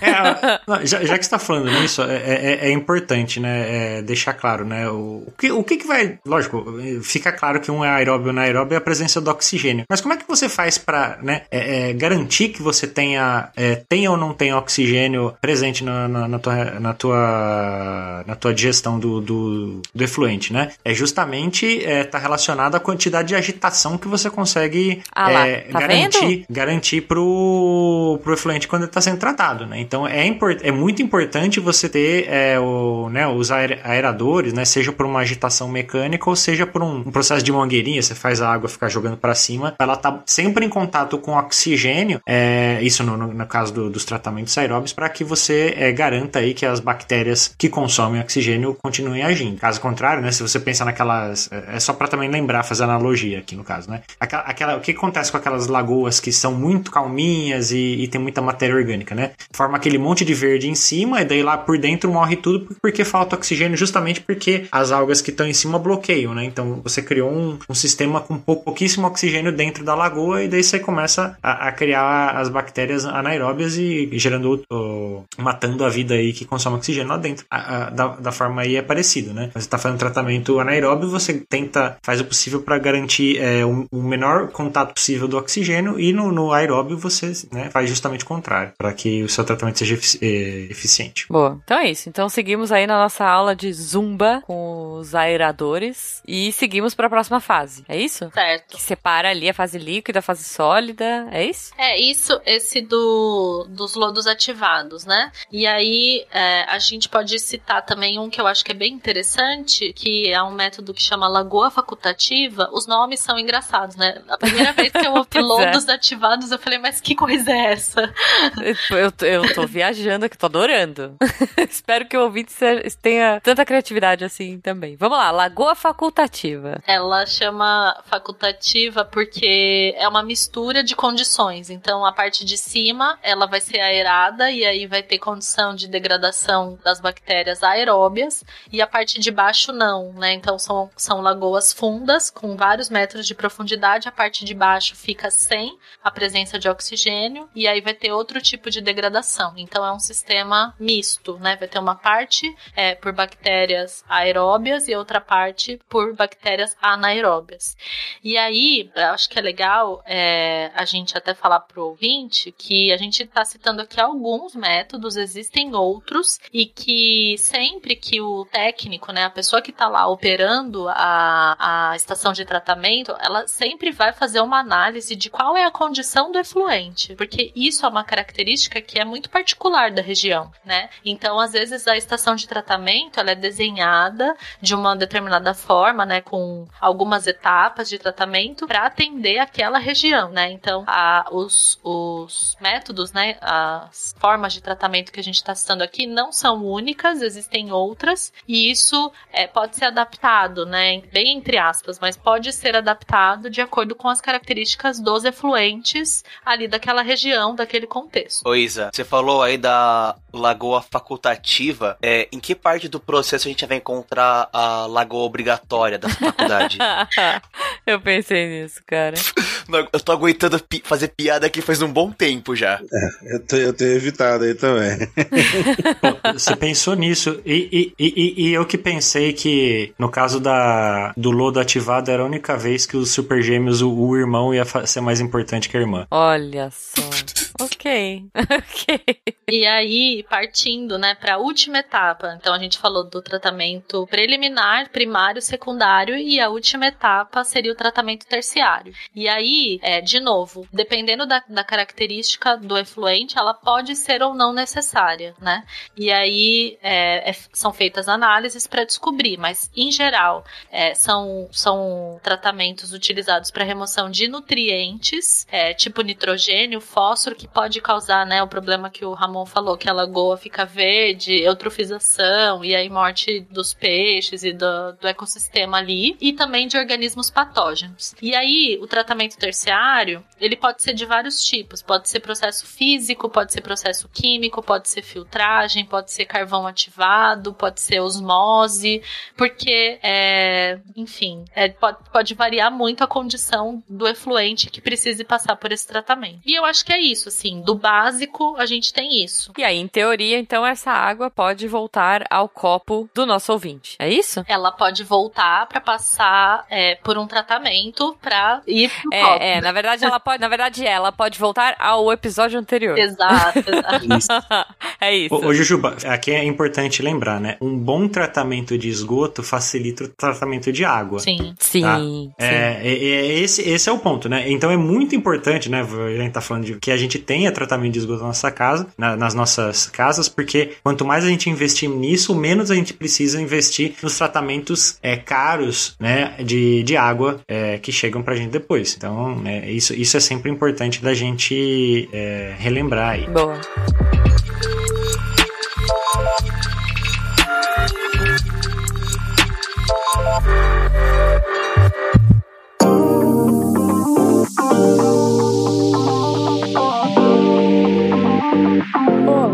Pessoas! Chegamos para mais um momento Cambly. Hoje vocês vão cansar de mim, porque eu tô aqui no episódio, eu tô no, no momento Cambly.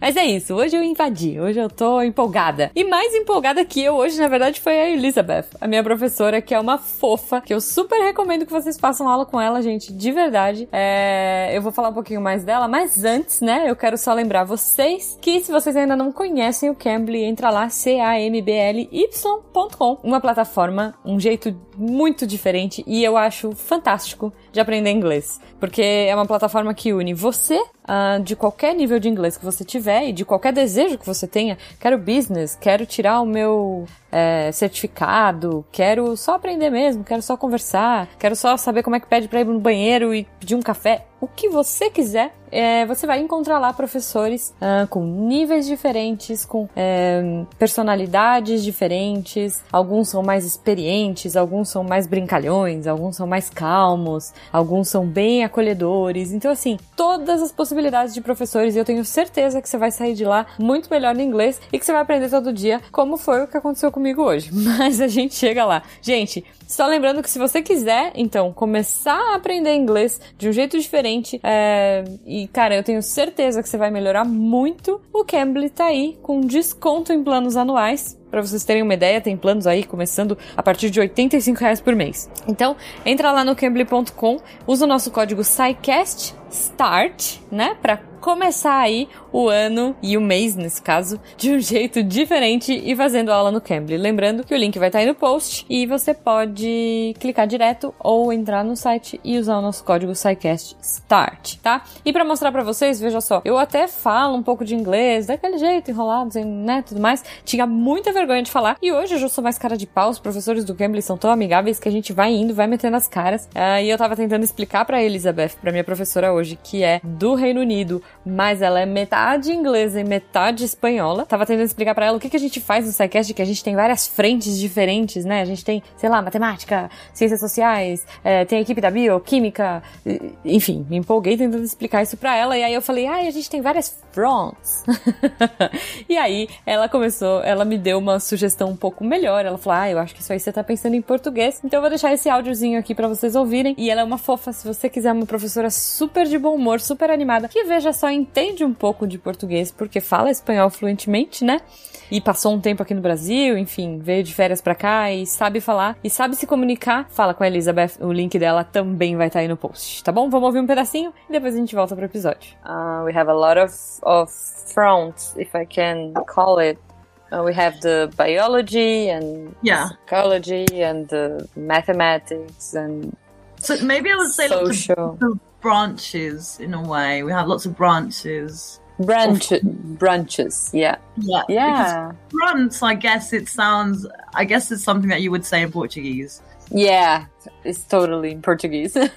like, because in Spanish, you do say frentes, so I imagine Sí. it's frentes. Uh-huh. Yeah. Mhm. Okay.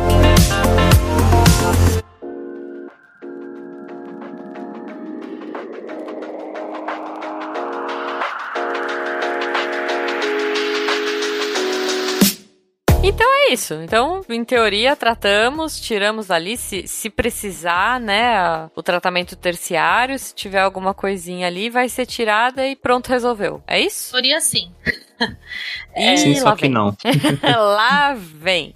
Mas a gente já passou primário, secundário, terciário, gente. Agora é o quartenário? Acho que é isso, né? Não? Bom, lembra que lá no começo a Jujuba falou: por favor, não joguem remédios, nem produtos químicos e, e nada assim muito estranho, sofá, né? Ela- Sofá, por favor, é.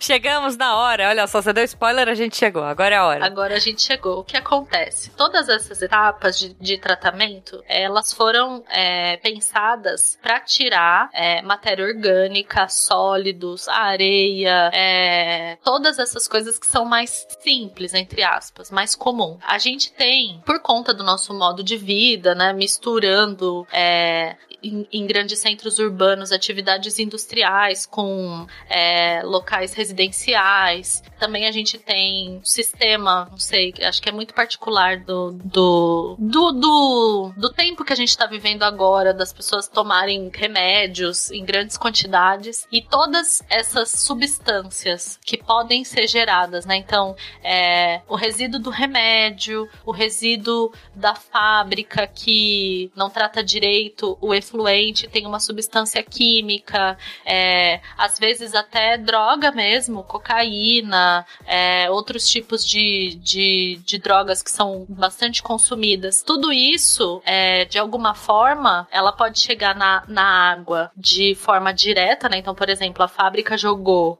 o efluente dela ali com uma substância, um metal pesado, e aí chegou na água, ou mesmo a pessoa consumiu, sei lá, uma droga, um remédio, e aí passou pelo sistema é, excretor e chegou na água, né? Pelo xixi. Tudo isso, é, o nosso sistema de tratamento de água e de esgoto não foi pensado para remoção. E aí a gente tem um tipo de poluição que é chamado de poluição, né? É uma poluição que eles chamam de poluentes persistentes.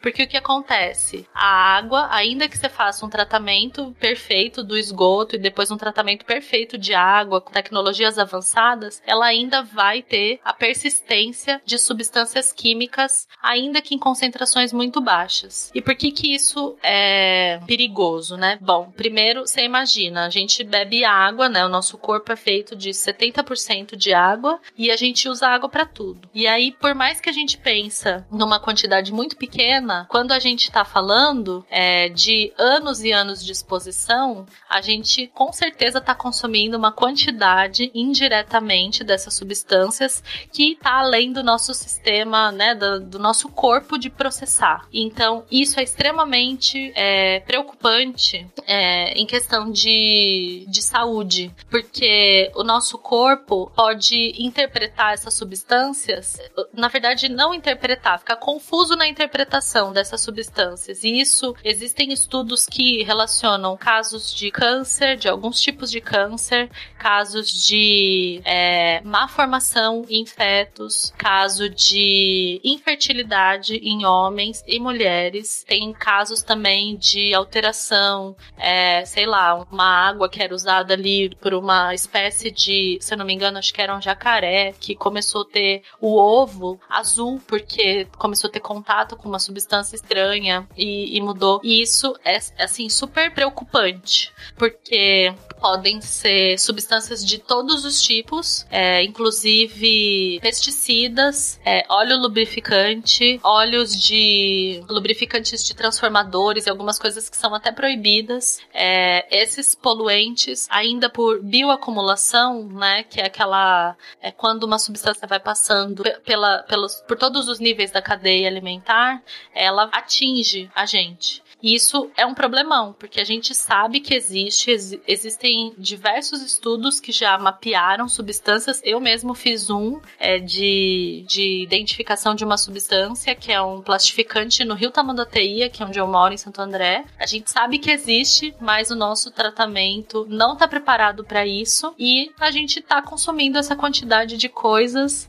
todos os dias. Caramba, olha que perigo. Só em acréscimo é, dessa parte de, de coisas que a gente gente consome e, e joga pro, pro, pela nossa urina, né? É um, um, uma das substâncias que é bem comum a gente encontrar na água é, da, dos nossos efluentes é o hormônio feminino, né? Por conta da, da, da, pílula, né? Anticoncepcional. E, e também é, não é raro também encontrar é, é, quantidades de antibióticos também, né? Isso né, é outro problema que a gente pode é, olhar a longo prazo também pensando nas superbactérias e coisas afins aí que a gente está contribuindo para a resistência. A gente está tendo uma, um fluxo constante, é, mesmo que baixo de, de antibióticos, a gente está permitindo que uh, bactérias é, aprendam, entre muitas aspas, a, a sobreviver a, a, esse tipo de ataque. Então, é, é, são coisas que precisam de atenção. É, então, acho que é por isso que é importante a gente ressaltar, né? Tem, tem uma parte do antibiótico que você não tem como controlar, porque vai sair no seu xixi. Mas se você puder não jogar o restinho que você deveria ter tomado,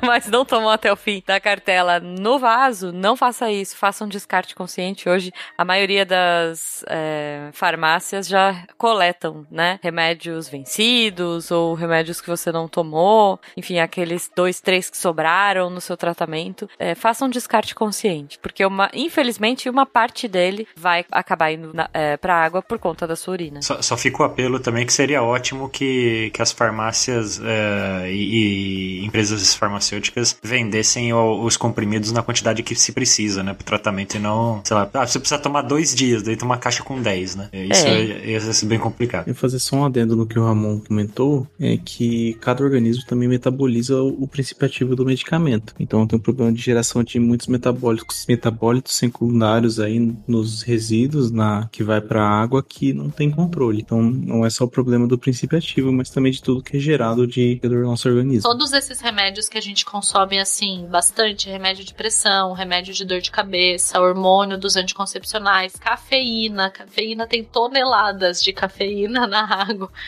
É verdade.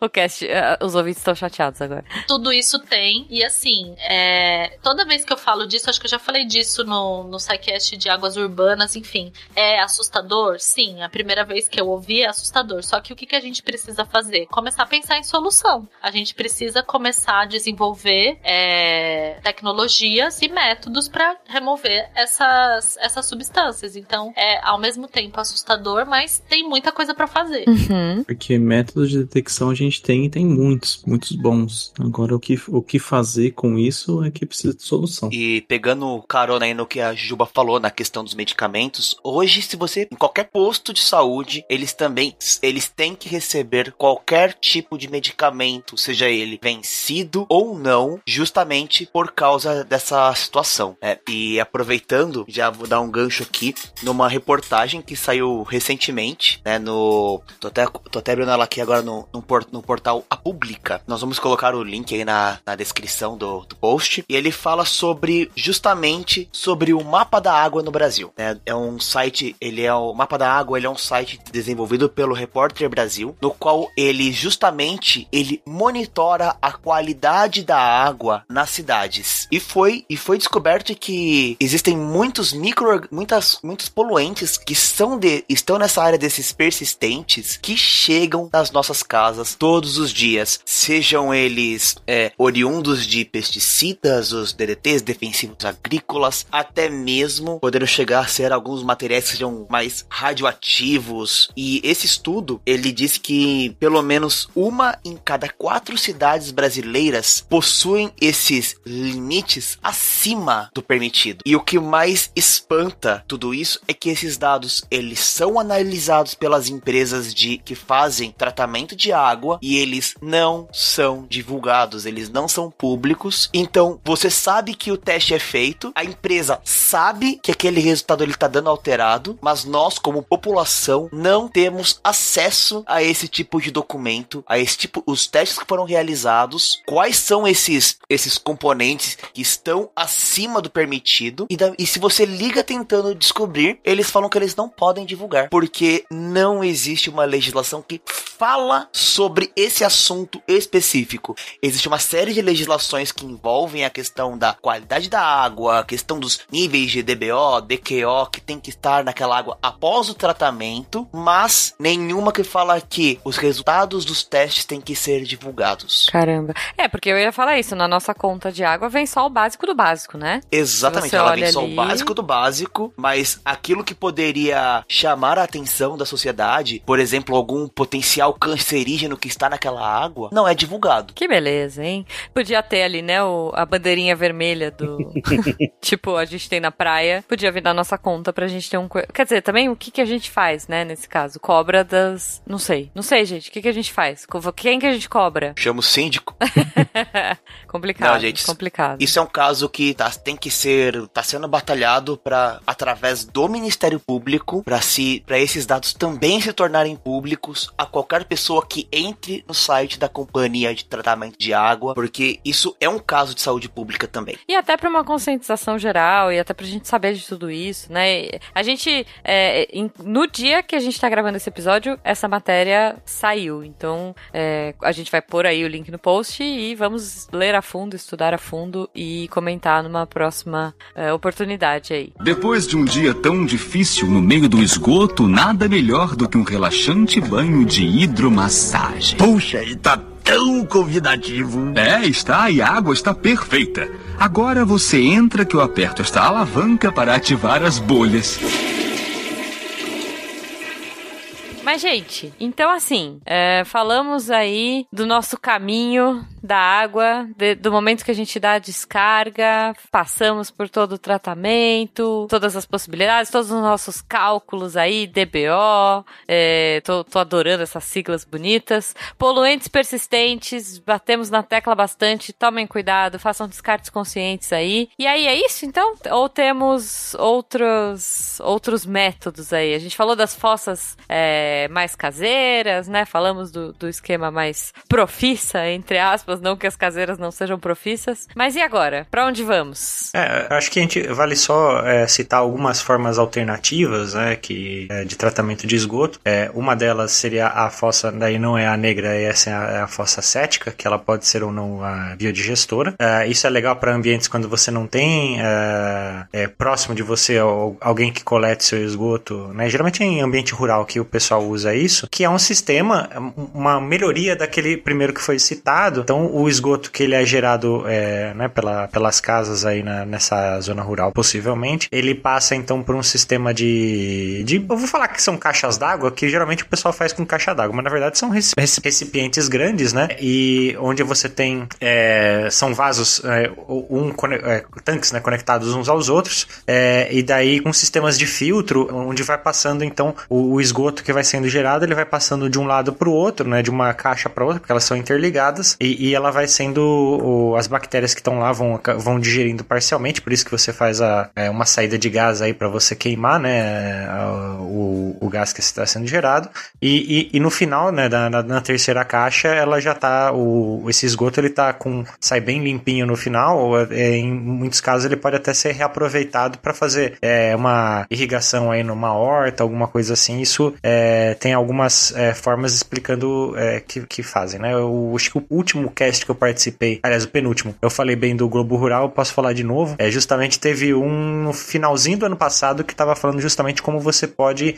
é, fazer uma, uma fossa é, desse tipo é, no, no seu ambiente. É bem legal, eles mostraram o, o processo. É, vale a pena dar uma, uma procurada. Muito É, é a única propaganda que eu faço de, de, de programa de, de televisão, porque esse realmente é, vale a pena. Legal. Se a gente achar o link, alguma coisa, a gente tenta pôr no post também. Perfeito. E, e por último, né, em alguns lugares eles estão fazendo uma forma de tratamento que eu acho muito interessante, é, que é, é como se for tratamento com plantas, né? Você faz um, um lago aí de um meio lago, meio pântano de com plantas aí que são próprias é, de, de, de regiões mais pantanosas, um papiro, uma taioba, alguma coisa assim, e é, elas pegam essa ma- é, matéria orgânica que chega, né, do, do, do esgoto e elas usam esse, esse mesmo esgoto para é, para crescer e, e daí né, é, ela tá eliminando a matéria orgânica e a água sai tratada no, na outra ponta. Para cidades pequenas que geram um pouco é, esgoto, ela é bem legal, né? Ela se precisa é, pequenas eu falo pequena em população, né? Porque na verdade a área que você toma para fazer isso é, é maior do que uma estação convencional, só que ela é bem mais barata e, e para pequenas quantidades de esgoto ela, ela se torna bastante interessante, né? Então é, é sempre legal é, esse tipo de coisa aí. É, voltando aí o, o citado, né? Se, se, se tem um pequeno vazamento aí de esgoto na tua casa, é capaz de, se no teu jardim, é capaz aí de começar a ficar mais verde é, o gramado justamente por conta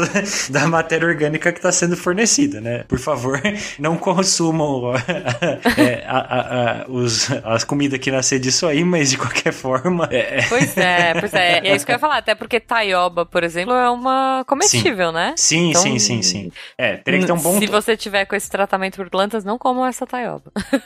Eu, eu não recomendaria justamente por, por todo daqueles poluentes persistentes que a gente citou, né? Sim, a gente não tem é, é, uma pois noção boa daquilo que acontece. Mas é, é para como forma de remoção é, é bastante interessante. Depois de um dia tão difícil no meio do esgoto, nada melhor do que um relaxante banho de hidromassagem. Puxa, e tá tão convidativo. É, está e a água está perfeita. Agora você entra que eu aperto esta alavanca para ativar as bolhas. E pra última coisa que eu quero citar, pra gente fechar aqui, a não sei que alguém queira fazer algum acréscimo, é, Juju, vou fazer uma pergunta pra você. Imagina você ter uma cidade. Você mora numa Uhum. cidade e você é, é dona dessa cidade, prefeita da cidade. Eita, lascou. E Ah. daí você tem que é, fazer a sua estação de tratamento de esgoto. Onde Tá. você vai lançar o seu esgoto? Antes, ou seja, a montante do ponto de coleta de água, ou a jusante, ou seja, depois do ponto de coleta? Onde você acha que deveria ser? Hum, pera, deixa eu pensar. Esse, esse esgoto já tratado? É o, é o esgoto, né? O esgoto já tratado a princípio, sim, né? Mas o esgoto da sua cidade, se você vai tratar ou não, o problema é teu. Mas onde você jogaria o, o seu esgoto? Antes ou depois? Ai, ai, ai. É... Caramba, eu acho que depois. Ah, ou seja, você quer deixar o problema pra, pra cidade próxima, é isso? ah, não. É, putz. É, então, eu, eu, eu, eu juro que eu procurei bastante, mas é, eu vou falar isso é, por uma, uma disciplina que eu tive na faculdade. Ok. É, que me ensinaram, o, é, por lei, de- deveria-se é, ter a, esta- o, o lançamento do esgoto antes do ponto de coleta de água, justamente para forçar a cidade a fazer um bom, um bom tratamento de esgoto e, e ela não, é, não apanhar depois. Entendi, mas é que, poxa, eu tô, eu tô contando que eu sou uma boa, uma boa administradora e que essa água tá indo bonitinha. Então ia tanto Entendeu? fazer, não é verdade? É, então. Mas eu já tô deixando bonitinha pra próxima cidade. Tá certo. falar que eu tava indo por Votem esse raciocínio aí também.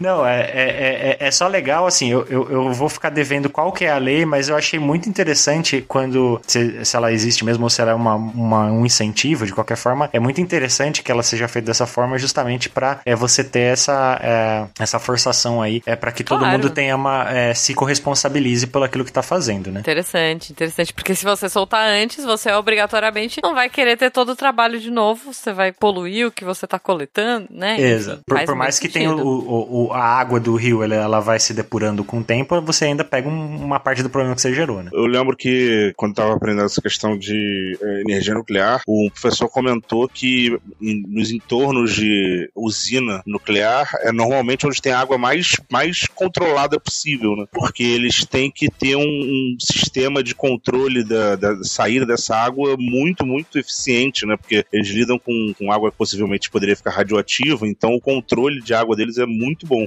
Então, no entorno de uma usina nuclear é onde provavelmente vai ter água mais, mais controlada ali em termos de, de dejetos possível. Interessante. Mesmo assim, acho que eu preferia ficar morando um pouco mais longe. Sim. É, é, pois é. E só pra complementar uma coisa que o Ramon falou da- dessa questão do- desse tratamento através das plantas. Gente, isso é são áreas que foram planejadas para se ter essas plantas, tá bom? Se você ver um rio com muitas muitos aguapés, isso é um indicador de problema, tá? Por quê? Você pega numa, vou dar um exemplo do que tá acontecendo aqui no, no Rio Tietê, na, na região de Barra Bonita, que tem uma grande barragem, que tem a eclusa que o pessoal usa para turismo, que tem as pessoas que dependem do rio para sobreviver. Ele está tendo um grande problema com água-pé, que são plantas que ficam na, na superfície da água. Todo mundo olha aquilo e fala assim: olha que bonitinho, é sinal que o rio tá saudável. Gente, vamos lembrar que a água, se tem muita planta, na- ter plantas na água é bom. Quando isso é em, é em excesso, é um sinal de problema. E o principal problema que você encontra em rios é o que? O rio que tem muito, muita concentração de fertilizantes e também, e pode ser também em casos de zonas urbanas, uma grande concentração de esgotos domésticos. Porque você vai ter ali toda aquela carga de nutrientes que vai favorecer o crescimento daquelas plantas. E é claro que com, quanto mais plantas elas vão estar consumindo ali os, os nutrientes, ao mesmo tempo que elas vão estar impedindo a luz solar de entrar naquela água e fazer com que as bactérias produzam oxigênio ali. Então, a taxa de oxigênio na água vai cair e os peixes que estavam que dependiam daquele oxigênio vão morrer e aí aquelas plantas que estavam ali vão acabar morrendo também, e, e tudo isso vai se, vai se tornar um grande problema para navegação, para as pessoas que dependem daquele rio, porque ele vai acabar, começar a se tornar um rio morto de vida também. Caramba. Então é isso, né? É, adorei acompanhar aí esse processo. Espero que as pessoas tenham um pouco mais de consciência e não deem descarga nos sofás delas, né? Acho que esse é o maior ensinamento que a gente tira desse cast hoje.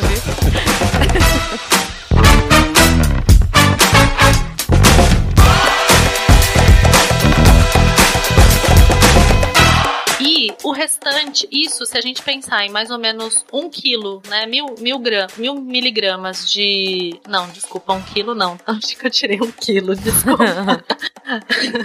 mil miligramas virou um quilo, meu Deus do céu, socorro. mil miligramas um é um, um grama, grama, né? Pelo amor de uhum, Deus. Tá. Pode refazer a frase se quiser. Te vira, editor, te adoro. Galera, galera da, aquela galera da matemática deve estar tá chorando esta hora. Eles não vão nem ouvir isso. a magia da edição, a magia da edição. Ah, mas o editor não vai deixar, não. Não vai. Ele vai deixar agora só por causa desse comentário. Editor, me ajuda. Ou não. Vamos lá.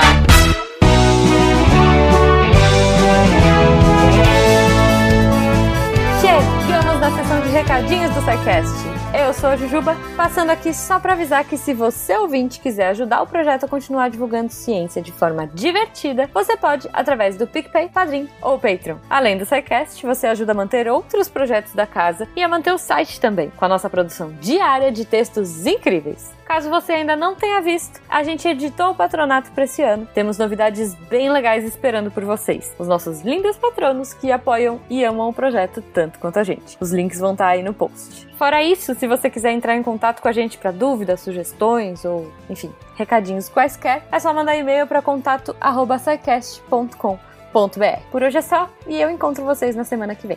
Tchau.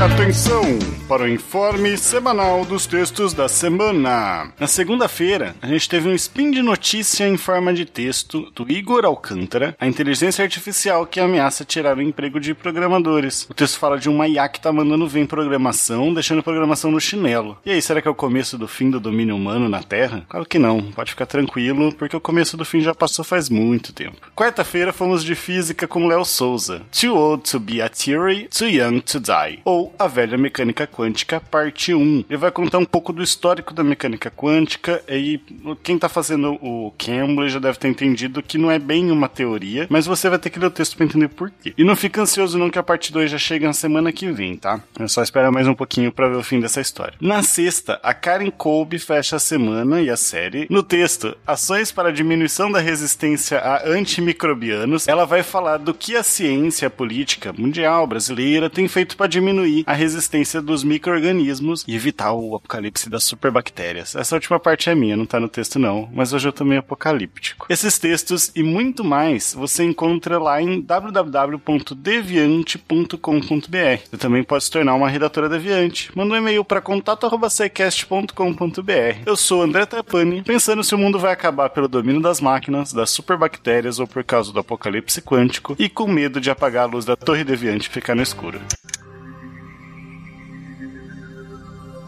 Se a ciência não for divertida, tem alguma coisa errada. Tem que ser divertida. A coisa mais divertida que tem é a ciência.